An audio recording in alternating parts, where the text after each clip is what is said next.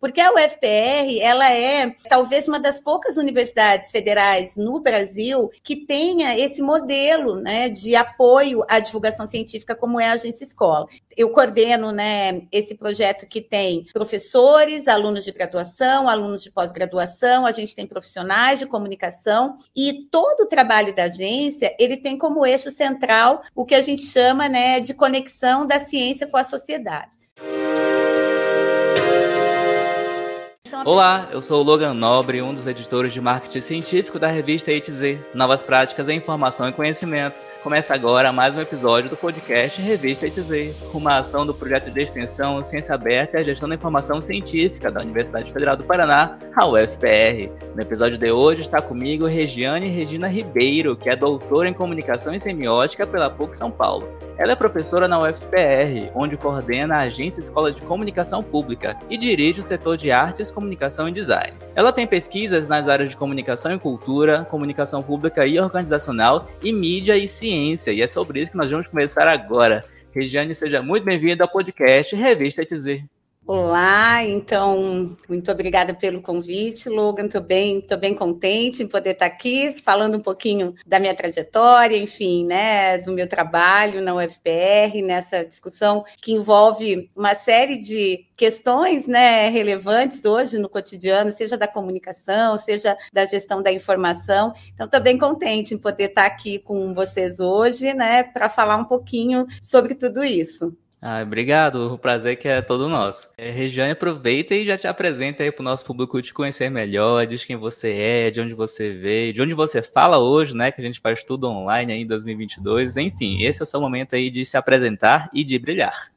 Então vamos lá, né? É, veja, hoje eu falo aqui do meu gabinete no Sacode, né? Que é o setor de artes, comunicação e design. A gente está emendando um feriado, mas eu estou aqui, né? Firme e forte, trabalhando nessa sexta-feira, porque hum, a roda não para de girar, né, Logan? Então estou aqui, mas eu sou a professora Regiane Ribeiro, como você já mencionou, eu sou professora do Departamento de Comunicação aqui da UFPR, sou professora também do programa de pós-graduação na linha de pesquisa de comunicação e cultura. Paralelo a isso também, né, como você já mencionou, tem um projeto de extensão que é também um convênio institucional da universidade, que é a Agência Escola de Comunicação Pública, e estou, né, ainda é, por mais alguns anos diretora do setor de artes, comunicação e design. Faço bastante coisa, né, e tento aí organizar isso tudo dentro daquilo que, que eu considero considero hoje os eixos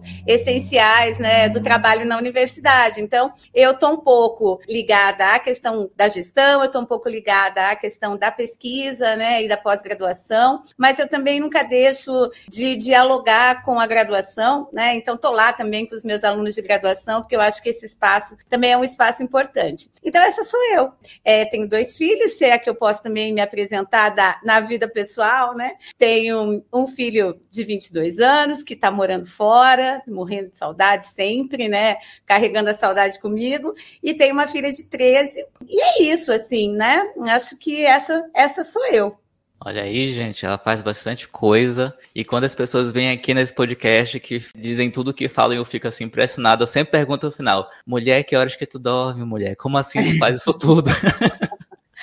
Pois é, né? É bem isso, assim, às vezes até eu, sabe, logo me pergunto assim, gente, será? Mas eu durmo, viu? Eu durmo super bem. eu durmo quase a noite toda. Eu estava comentando que quando eu não durmo é que o bicho pega, sabe? Mas eu, eu, faço tudo isso e ainda sobra tempo para dormir, dá para bater hobby, sabe? É só organizar direitinho.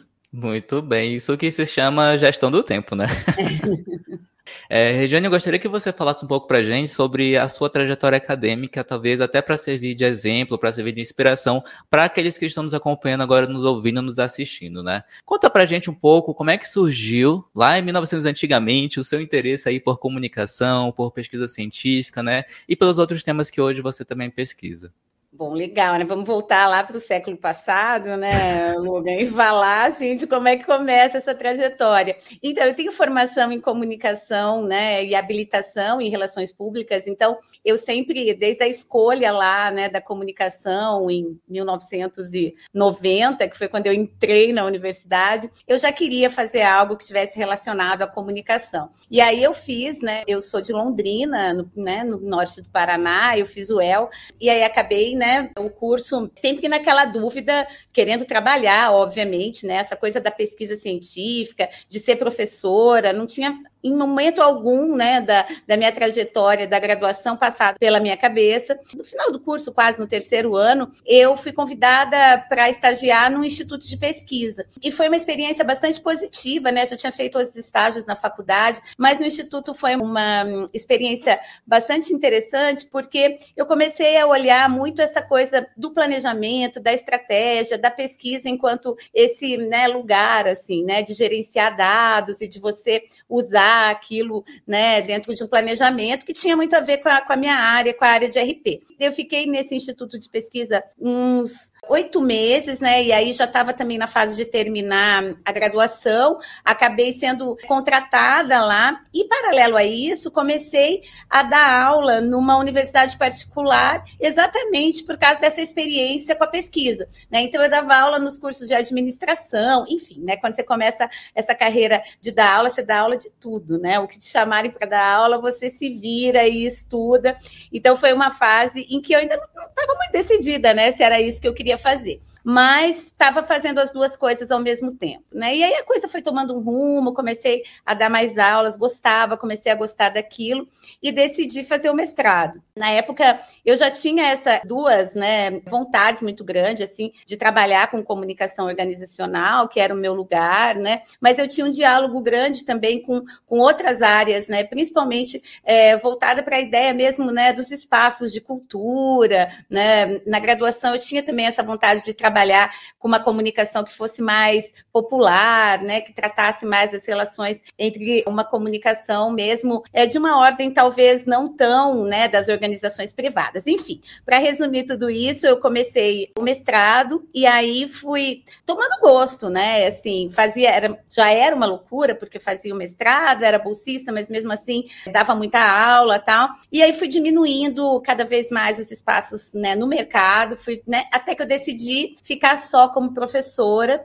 porque tomava muito meu tempo e era uma dedicação que eu achava que eu deveria ter. Então, fiz mestrado, emendei o doutorado, né, depois do mestrado, também em comunicação e semiótica. Foi assim uma experiência super importante. Assim, é um programa extremamente é, interdisciplinar, né? Chego a dizer até que ele é multidisciplinar, porque ele me deu possibilidade de entender mesmo algo que era muito maior na comunicação, né? Que é pensar toda essa estrutura mesmo de produção de sentidos, né? De como a comunicação ela é um campo vasto, né? E ele, por mais que as pessoas achem, todo mundo acha que sabe de comunicação, né? É, em tempos, então, é, de redes sociais, né? Todo mundo acha que sabe falar, né, e sabe opinar sobre comunicação. Mas a comunicação é um campo, como eu mencionei, um campo muito vasto e o programa da PUC em comunicação e semiótica, ele era um programa que te dava muito essa possibilidade de pensar a questão da linguagem, do discurso, né, a questão mesmo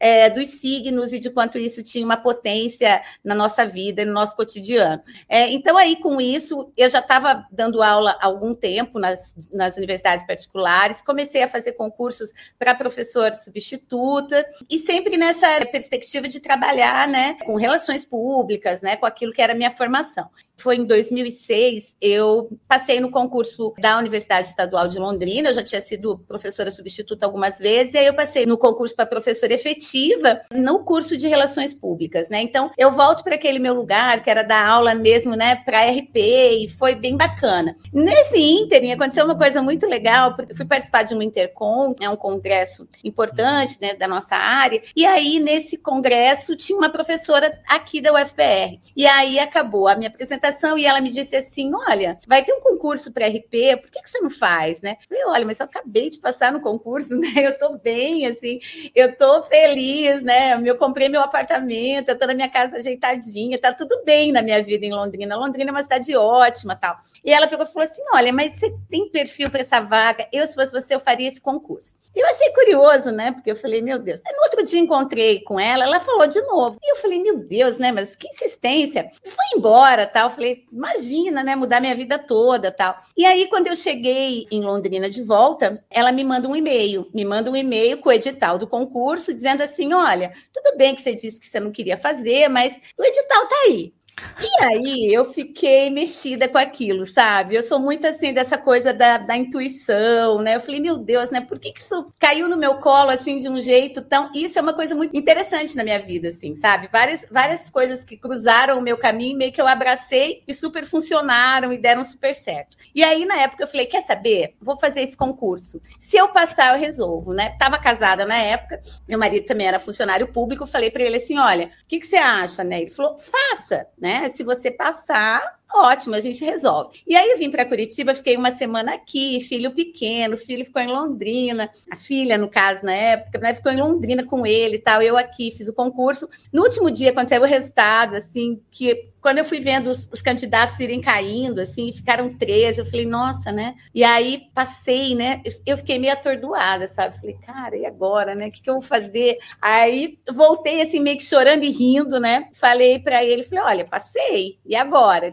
Voltei para Londrina e falei, vamos decidir o que fazer. E decidi vir. Então, vim para cá, para o UFPR, em 2011, e assim, super decisão acertada, porque a minha trajetória profissional, ela deu uma guinada. Não que Londrina não fosse um espaço bacana, era, mas o programa de pós-graduação lá, ele tinha uma limitação, enfim, né, naquilo que eu podia fazer. E aí vim para cá e comecei, então, a trabalhar numa disciplina, porque eu assumi a cadeira de uma professora que, inclusive, é muito minha amiga e eu tenho muito afeto por ela, que é a professora Celso Silvestrin assumi essa cadeira da professora Celso, que era uma cadeira de comunicação pública, né? E foi muito legal, porque eu voltei a falar sobre aquilo que eu tinha, né, uma grande afinidade, mas, curiosamente, né, nesse momento ali, o programa de pós-graduação da UFPR tinha acabado de ser aprovado, eles tinham uma linha, que é essa linha que eu tô até hoje, mas que antigamente era a linha de comunicação, educação e formações socioculturais, e a minha tese dialogava com educação. E aí me convidaram, olha, tem tudo a ver, você não quer né, entrar para pós-graduação, e eu super animada entrei. Então, quando, quando eu começo a minha, a minha trajetória profissional de pesquisa na pós-graduação, eu comecei a trabalhar muito dentro da lógica dos estudos né, culturais e dessa perspectiva de pensar a educomunicação, a comunicação popular, até um diálogo com a comunicação pública, e eu acabo me debruçando muito sobre as pesquisas em audiovisual, principalmente porque eu participava de uma rede de pesquisa, que era a Rede Brasil Conectado, que trabalhava com consumo cultural, com consumo digital, e fortemente a gente estava pesquisando ali telenovela e ficção seriada. Minha trajetória de pesquisadora, ela se volta muito para os estudos de cultura, para os estudos de representação social, para pensar esse consumo midiático dentro do audiovisual. Enfim, estou falando muito, né? Mas vou tentar resumir aqui é, para chegar no lugar que eu estou hoje. Enfim, aí, né, fico com uma trajetória nesse lugar. No final de 2017, eu me candidato para a gestão da direção do setor e ganho essa eleição e começo a dirigir o setor em 2018. Nessa ocasião, a gestão da universidade, que também ainda é a gestão atual do professor Ricardo Marcelo, chama o Sacode para uma reunião para discutir um pouco o cenário né, da própria comunicação da universidade, né, e pensar como é que a gente poderia pensar estratégias, enfim. E foi uma reunião muito bacana, que é de onde nasce a agência escola, né? Porque eu falei, olha, professor Ricardo, existe um potencial enorme, né, de produção de conteúdos, né, de discussão de formação, de capacitação no Sacode. E eu acho que seria muito legal se a gente conseguisse juntar as duas coisas, dialogar com a Superintendência de Comunicação, que é a SUCOM, e tentar montar isso, né? Aí nessa época eu monto um grupo, né? Nesse momento era eu, o, inclusive, né, o professor Rodrigo lá, é, que é professor na gestão da informação, a professora Kelly, e a gente começa a desenhar esse projeto. É, é, como se a minha trajetória ela fosse uma espiral, né, em que eu às vezes volto para o mesmo lugar. Então, com a agência escola e com a coisa da gestão, da direção do setor, eu retomei a área da comunicação organizacional, fortemente pensar a coisa da comunicação pública, né, que é o que fundamenta todo o projeto da agência escola. Então, a minha trajetória é meio de idas e vindas, assim, né? Eu acho curioso, eu conto isso porque às vezes eu tenho colegas, né, que, que dedicaram a vida a pesquisar um único tema. Eles têm toda uma trajetória de publicações e de diálogo com a ciência que é muito interessante, mas é muito focado no foco mesmo, né, de projetos. No meu caso, eu acho que essa capilaridade, talvez porque eu seja muito imperativa, porque eu faça muitas coisas, assim, me deram várias opções, mas sempre é, voltando para o mesmo lugar, né, que é o lugar da comunicação, que é o lugar da comunicação organizacional, que é fortemente o lugar da comunicação pública, né. Eu acho que esse lugar impacta na minha trajetória de gestora e também impacta muito hoje nas coisas que eu faço. Então, resumidamente, é isso, né? Nada resumido, né? Olha, gente, que legal. É muito bom a gente ver assim, uh, ouvir a trajetória das pessoas, das próprias pessoas que passaram por aquilo, porque às vezes a gente está aqui achando que vai construir um percurso bem certinho, que vai se planejar muito. Gente, a vida acontece. Não dá para a gente ficar preso ao nosso planejamento, não dá para a gente ficar preso só ao nosso título de mestrado, ao nosso título de doutorado. As pesquisas acontecem, a gente pode pesquisar várias coisas, pode ir para vários ramos, como aqui a professora Regiane fez e contou para gente. Então, que isso sirva um pouco de inspiração inspiração para as pessoas que estão aí nos acompanhando e às vezes acham que, ah, eu estudei X, só posso fazer X. Não. Você pode fazer aquilo que você se propõe a fazer. Vai dar certo ou não, você só vai saber depois que você tentar, querido. Então, meu conselho é tente. Talvez vai dar muito certo, você vai fazer muito sucesso, como a professora Regiane aí fez e continua fazendo sucesso aí na UFR. Olga, sabe que, que essa tua fala ela é, bem, ela é bem bacana, né? Porque, de fato, às vezes eu olho para minha trajetória e eu penso isso, né? Eu falo, puxa, quantas pessoas importantes passaram pela minha história, me deram oportunidades, algumas eu abracei com muito, né, mais afim e levaram a grandes projetos, né? Às vezes eu penso assim, nossa, como eu tive sorte na minha trajetória, né? Depois o meu lado feminista, assim, me traz para um outro lugar que eu falo assim, não, acho que não é sorte, né? Acho que tem uma mistura de coisas aí nessa trajetória que é, é isso, né, que você mencionou, é abraçar oportunidades, é perceber situações em que de fato não estavam previstas, né, mas que te dão grande, né, background mesmo para você fazer outras coisas, assim. Então, eu acho que às vezes a gente também não pode ser, a gente usa, né, um termo aí para falar que às vezes a gente tem essa síndrome de impostora, né, de achar que ah, eu tive sorte, as pessoas me ajudaram. Eu, de fato, eu sou muito grata a muitas pessoas, assim. Estou chegando numa fase da, da carreira que daqui a pouco já vou ter que fazer, né, aquela prova de titular, que você tem que fazer um memorial. Então, eu fico pensando, sabe, Logan, nossa, quanta gente legal que passou pela minha vida, que me ajudou, que me deu a mão, que me... Mas, por outro lado, assim, eu acho que, que a gente também tem que valorizar o esforço, né? Aquilo que é abraçar a causa e procurar caminhos, né? E, às vezes, mudar de rumo completamente, como eu fiz, né? Enfim, acho que faz uhum. parte dessa história, né, que, que a gente vai traçando e desses caminhos que a gente vai escolhendo. E falar em caminhos que a gente vai escolhendo, em projetos, queria que você falasse um pouco mais, você já falou, mas eu queria um pouco mais de detalhes sobre a Agência Escola de Comunicação Pública da UFPR, né? É um projeto de extensão, mas assim, a gente que olha de fora parece uma coisa tão grande, parece que uma agência que realmente está funcionando e produzindo conteúdo diariamente, semanalmente, faz um monte de coisa. É. E a gente sabe que, o, que assim, os recursos da universidade uhum. pública são limitados, são poucas pessoas, né? A gente faz assim, o mundo acontecer com pouca gente e faz muito bem como é o caso da agência escola. E eu queria que você contasse assim pra gente como é que é o trabalho do dia a dia, quantos alunos são, os alunos da UFPR que estão ouvindo e querem participar, como é que faz para participar, que trabalho é desempenhado. Conta pra gente um pouquinho dos bastidores da agência escola de comunicação pública da UFPR. Legal. Bom, a agência, assim, ela é hoje, sem dúvida alguma, assim, o projeto que, que eu tenho maior é, afeto e que eu estou muito envolvida, né? Porque ele é um projeto que nasce, como eu mencionei anteriormente, mas ele vai se consolidando, né? Principalmente no fazer a divulgação científica. Então, ele começa lá em 2018 e hoje a gente tem, né, uma segunda edição desse convênio, porque a agência, ela, além de ser um projeto de extensão do setor de artes, comunicação e design, né, dentro de um órgão auxiliar que a gente tem aqui, que é o Laboratório de Comunicação Pública, a agência ela é um projeto de desenvolvimento institucional. Ela é um projeto que é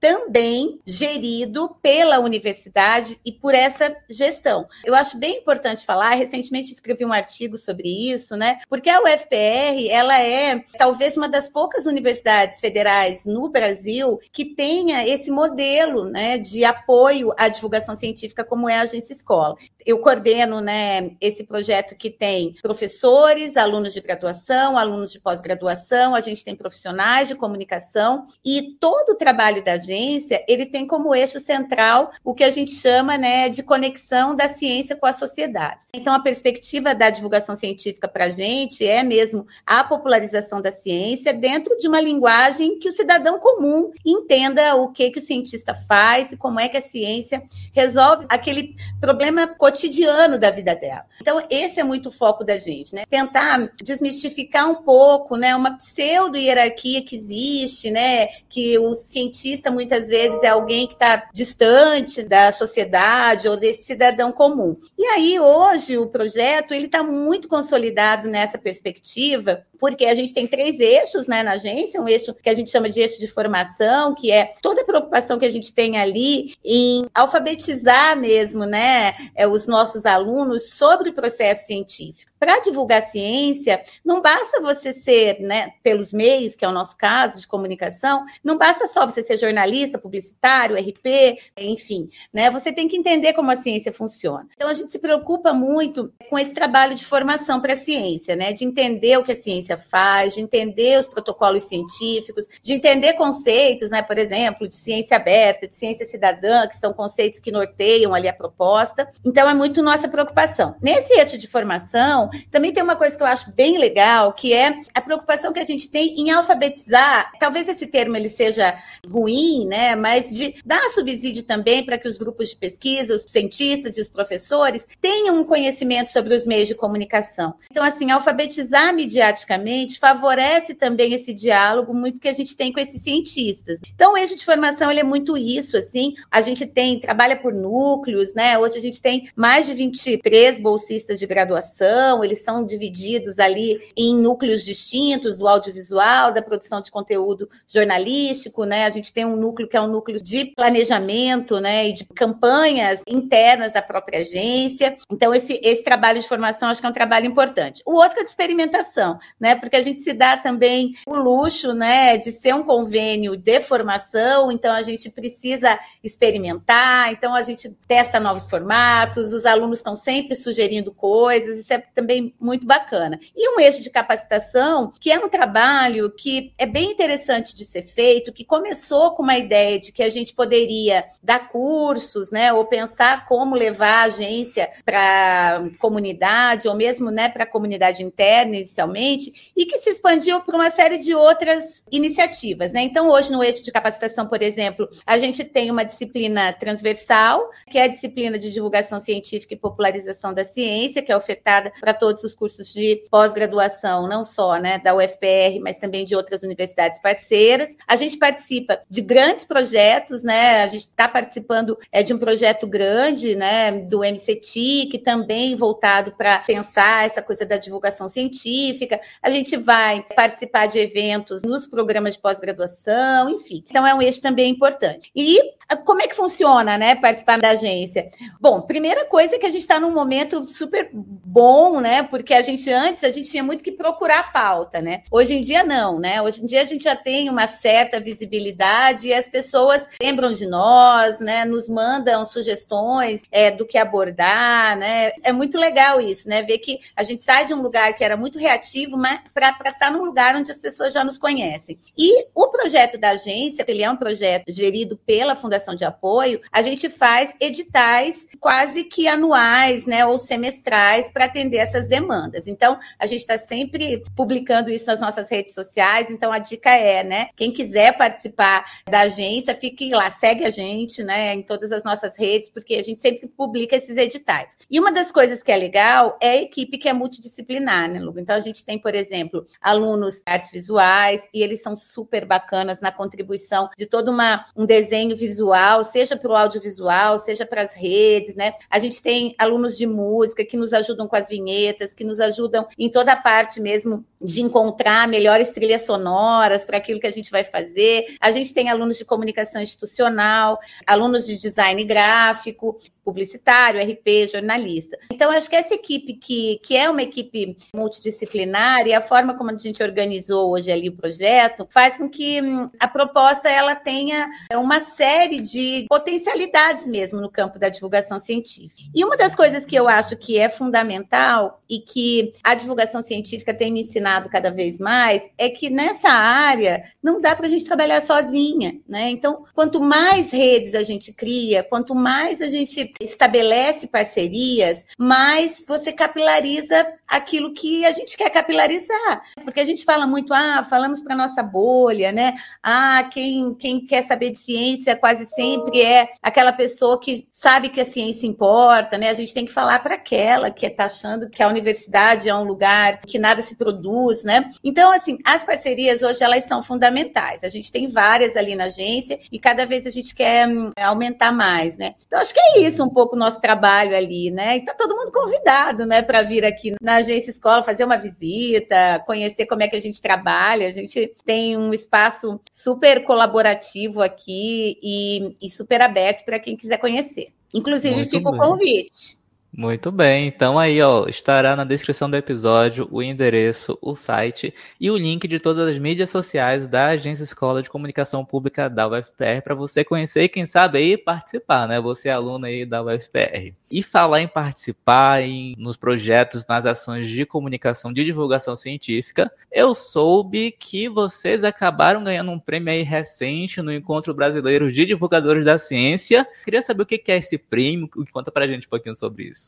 Pois é, na verdade, é, é, é, tão bacana isso, né? Porque a gente produz hoje na Agência Escola alguns produtos, né? Mas esse, né, que pergunte né, aos cientistas, ele é uma ação considerada um pouco antiga, né, para nós, né? Ele começa muito na pandemia, né? Porque a gente sentiu muito na pandemia. Eu acho que a pandemia ela foi, né, uma coisa super ruim em vários aspectos, mas no campo da divulgação científica ela abriu muita potencialidade, né, para que a gente pudesse falar e resolver uma série de questões para dialogar com a comunidade. E aí é que surge o Pergunte aos Cientistas, né? O Pergunte aos Cientistas talvez seja hoje a ação que tem mais visibilidade dentro da agência escola, né? Porque é uma ideia mesmo, que é um pouco essa que move o projeto, da gente estabelecer a participação das pessoas na própria lógica, né, da produção dos conteúdos, né? Então, o Pergunte ele é como, né? A gente abre temas para a sociedade enviar perguntas perguntas. Essas perguntas chegam os nossos diferentes canais. A nossa equipe, então, faz né, a coleta dessas perguntas, manda essas perguntas para pesquisadores que hoje já formam o nosso banco de dados ali de pesquisadores. Esses pesquisadores respondem. Depois que eles respondem, isso vira um material para o nosso site, mas que também é compartilhado pela página oficial da UFPR. A gente investe bastante em materiais daí multiplataformas, né? Então, responde ali dentro de uma lógica de produção de conteúdo conteúdo jornalístico, mas a gente faz pequenos vídeos para compartilhar pelos telefones celulares, via grupos de WhatsApp, né? A gente também tem investido muito na coisa, né, dos gráficos para conseguir organizar essa informação. E esse diálogo assim do pergunte, ele ganhou, né, espaço com os pesquisadores da universidade. Então, à medida em que a gente ia convidando os pesquisadores, que eles iam conhecendo, que eles iam gravando vídeos, isso foi criando um vínculo muito muito bacana. Então, o pergunte é isso,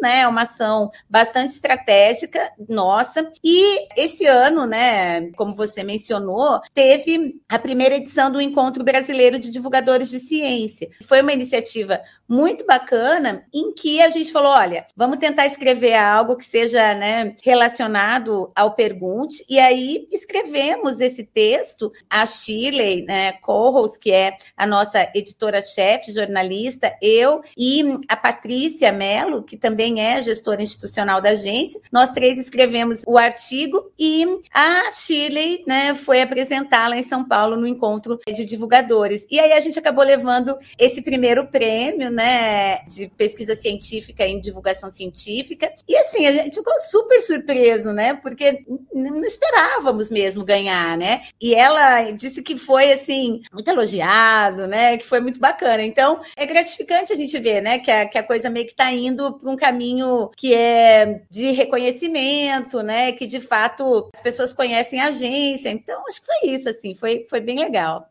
Que legal, que interessante. Então quer dizer que essa única ação, né? Pergunte aos cientistas gera conteúdo em texto, em áudio, em vídeo, infográfico, enfim, divulga a ciência das mais diversas plataformas. Nossa, isso é, é bem interessante, bem difícil de ver isso né, sendo feito, seja por iniciativa pública ou privada. É bem legal, gente. Então, ó, o link da ação Pergunte aos Cientistas também vai estar aí na descrição, juntamente com o link desse artigo aí que ganhou um prêmio no Encontro Brasileiro de Divulgadores Científicos. E para quem está nos acompanhando aí agora, Regiane, e ficou interessado nesses temas que você falou, nos temas que você pesquisa, na sua área de atuação, e a pessoa quer talvez entrar nessa área, seja para estudar, seja para trabalhar, que dica você daria para essa pessoa? Por onde ela pode começar? Eu acho que a área da divulgação científica, né, ela é uma área em grande processo de expansão. Trabalhar com divulgação científica nos meios não é novidade. A divulgação científica, ela não é uma área nova, né? Então, se você vai profundamente olhar para o campo, né, as pesquisas da área, a gente vê que é um trabalho de divulgação científica já bastante consolidado no Brasil. Acho que a gente tem que pensar esse diálogo, ele é urgente do ponto de vista da importância que a divulgação científica tem no processo de fazer ciência. O que eu sempre comento aqui, até também falei isso num artigo que escrevi, é a importância de criar uma cultura de divulgação científica, né? Porque a gente tem uma cultura que é a cultura da produção científica, né? Dos papers, da comunicação científica para os nossos pares, das publicações, do nosso Lattes, né? Da importância que isso tem, mas é tão importante quanto a gente ter esse diálogo com o processo final de levar para as pessoas, né? Para o cidadão que não obrigatoriamente precisa entender como é que se faz a ciência, mas ele precisa entender como é que ela impacta na vida dele, né? Então eu acho que a cultura da divulgação científica hoje é uma área em expansão e é uma área em que qualquer pesquisador, né, de qualquer área, algumas áreas mais estratégicas como a nossa, a comunicação, a gestão da informação, enfim, né, muitas outras, mas ela é importante em todas as áreas, para todas as pessoas que estão hoje pensando ou falando ou pesquisando ciência. Uma outra coisa que eu acho que é obrigação nossa dentro dessa área, sendo cientista,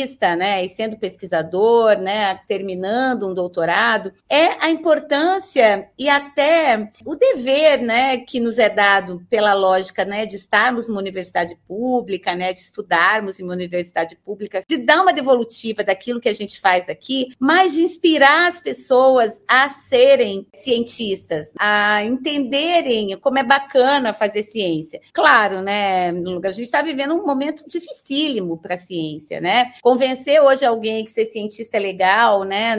Num momento em que os recursos para a ciência são diminuídos, né? Quando a gente tem laboratórios que são sucateados, quando a gente tem a universidade sufocada, porque, né, você tem que dar o seu jeito para conseguir continuar fazendo ciência, é, chega a ser, né, é complicado mesmo, né? Se você, você querer inspirar, né? A gente tem lá na agência escola o slogan nosso, né? Inspire ciência, né? E de fato, a gente quer muito inspirar a ciência, e para inspirar a ciência, a gente tem que inspirar novos cientistas, né? Então, esse diálogo, eu acho também, da educação científica, ele é fundamental, né? Porque, claro que é legal a gente divulgar, a gente usar os meios de comunicação, as redes sociais, o impacto que essas plataformas têm hoje é indiscutível, mas, assim, o impacto que tem também ações, né? Como, por exemplo, exemplo, a gente fez um pergunte aos cientistas recente sobre política e democracia, e no final a gente fez um diálogo na escola com os alunos. A gente levou os cientistas na escola para responder perguntas sobre política, né, e sobre democracia.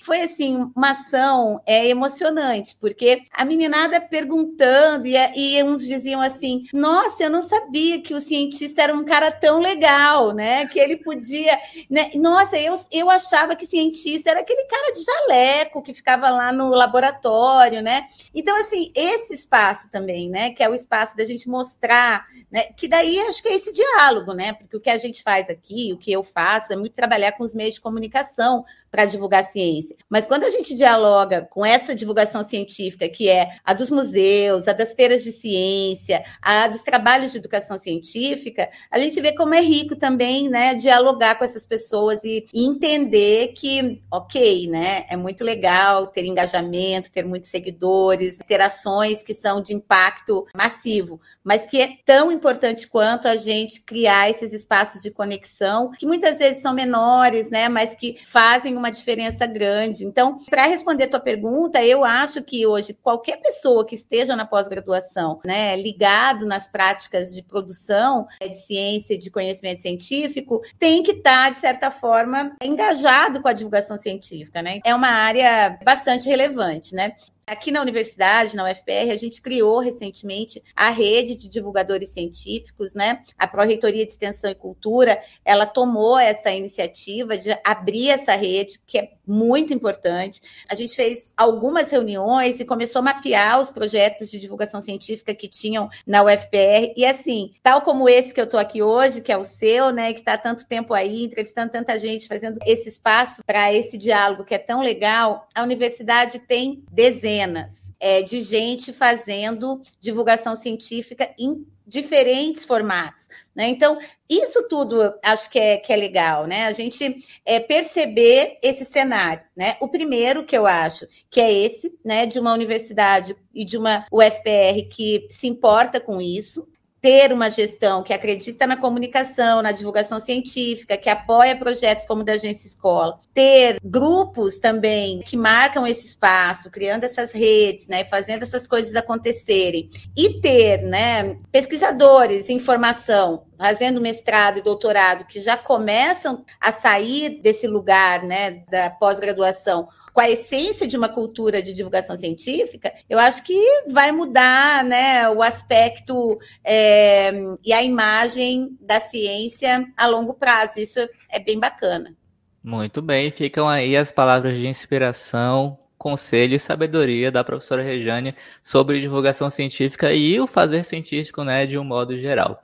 Bom, para a gente encerrar aqui, professora, conta aí para gente quem é você fora do seu Lattes, fora do seu LinkedIn, o que, que você faz no seu tempo livre, né? O que, que você gosta de fazer para se divertir? Conta para gente. Eu me divirto bastante, sabe? Eu sou, sou uma pessoa que ocupo bem o tempo livre. Mas, assim, acho que a principal coisa que eu gosto de fazer no meu tempo livre é correr. É, então, assim, eu sou uma quase corredora, entendeu? Eu sou uma atleta amadora, assim, mas eu brinco que a corrida me ajuda muito, porque, assim, é um momento em que eu meio que distraio, sabe assim? Boto o tênis, boto o foninho e, e saio meio que sem rumo. Então, eu acho que esse talvez seja hoje o meu principal hobby, assim, a minha principal atividade fora é, do meu Lattes, né? Fora isso, ah, eu gosto de sair para encontrar amigos, né? Eu gosto, eu gosto de gente, assim, sabe? Então, onde tem gente, eu tô ali trocando ideia, ouvindo histórias, para mim é sempre muito positivo. E eu acho que eu tenho também uma relação muito hoje próxima, né, desse estar com os meus, né, com os meus amigos, com, com os meus filhos, né? Te falei que meu filho está morando longe, então as conversas elas são todas agora via, né, computador, plataformas, enfim. Mas com a minha menina a gente está mais perto, então eu procuro também ocupar esse tempo ali com ela, né? Acho que é isso, minha vida fora do Lattes, ela é. Eu acho que ela está sendo bem ocupada, viu, Logan?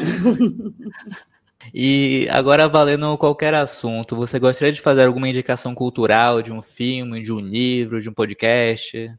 Olha, eu sou super consumidora de podcast, né? Mas, assim, eu, eu escuto podcasts diários, assim, né? De, de, notícias, enfim. Mas, recentemente, eu vi um podcast muito legal, que era um podcast sobre a história do Copan, daquele edifício lá em São Paulo. É um podcast, eu acho que ele é do ano passado. Eu achei bastante interessante, porque ele contando a história do Copan, esse edifício tão famoso, ele vai misturar né, história de vida com arquitetura, com cultura. É, então, os episódios eles são dentro de uma trama narrativa muito legal. Eu super indico. E eu acho que um livro que, eu poderia indicar e que me chamou bastante atenção, talvez né, o último livro que eu tenha lido fora dessa minha área de pesquisa, é o livro que se chama A Vegetariana. É um livro de uma sul-coreana que ganhou vários prêmios, ele é, ele é lá de 2016. Foi um livro que me impactou muito, né? Porque ele conta um pouco a trajetória, né, dessa mulher que decide parar de comer carne, né? Começa a ter uns sonhos perturbadores e decide parar de comer carne. E hum, a história ela é comovente, né? Porque você vai ficando extremamente incomodado com aquilo, né? Com como é narrado tudo aquilo, né? Não é ela que narra, são três outros personagens que narram. Mas acho que vale a leitura porque a impressão final assim que eu tive do livro é uma coisa de superação pessoal mesmo, né? Um caminho bastante tortuoso de uma mulher que decide não ser, enfim, a coadjuvante ali da própria história história, né? E tenta por um caminho que é o caminho de parar de comer carne, então, né, reorganizar toda a sua vida. É uma super dica que eu dou para as pessoas lerem. Foi um livro bem bacana. Muito bem, as indicações estarão aí na descrição do episódio. Regiane, muito obrigado por ter aceito o convite e ter vindo aqui conversar conosco. Imagina, eu que agradeço. Passou super rápido, ó, né? Talvez porque eu fale muito, né? Mas enfim, foi ótimo, foi ótimo, viu? Muito obrigada pelo convite. Chegamos ao fim de mais um podcast Revista ETZ, uma ação do projeto de extensão Ciência Aberta e a Gestão da Informação Científica da UFPR. Na descrição estão os contatos da entrevistada e os links para você encontrar a Revista ETZ, um periódico científico interdisciplinar de acesso aberto do programa de pós-graduação em Gestão da Informação da UFPR. A Revista ETZ tem um site e também está no Facebook, LinkedIn, YouTube, Twitter e está nos 14 maiores agregadores de podcasts do planeta. Para encontrar basta buscar por Revista ETZ. Eu sou o Logan Nobre e a gente se fala no próximo episódio. Até mais. Tchau, tchau, gente. Obrigada, Logan. Parabéns pelo trabalho. Beijão.